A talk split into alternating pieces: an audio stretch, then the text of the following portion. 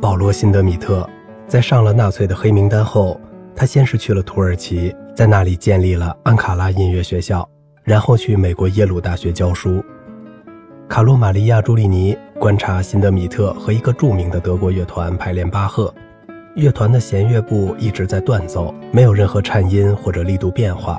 几分钟后，他停下来，要求乐队发出一种更为柔美的音色。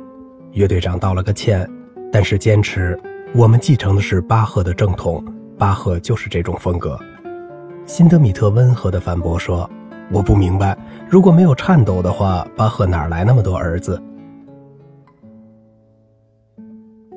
一个美国先锋派作曲家说服辛德米特听一部新作品，经过半个小时的折磨后，他问：“这是你的最后一部作品吗？”“不是。”这个人很有抱负。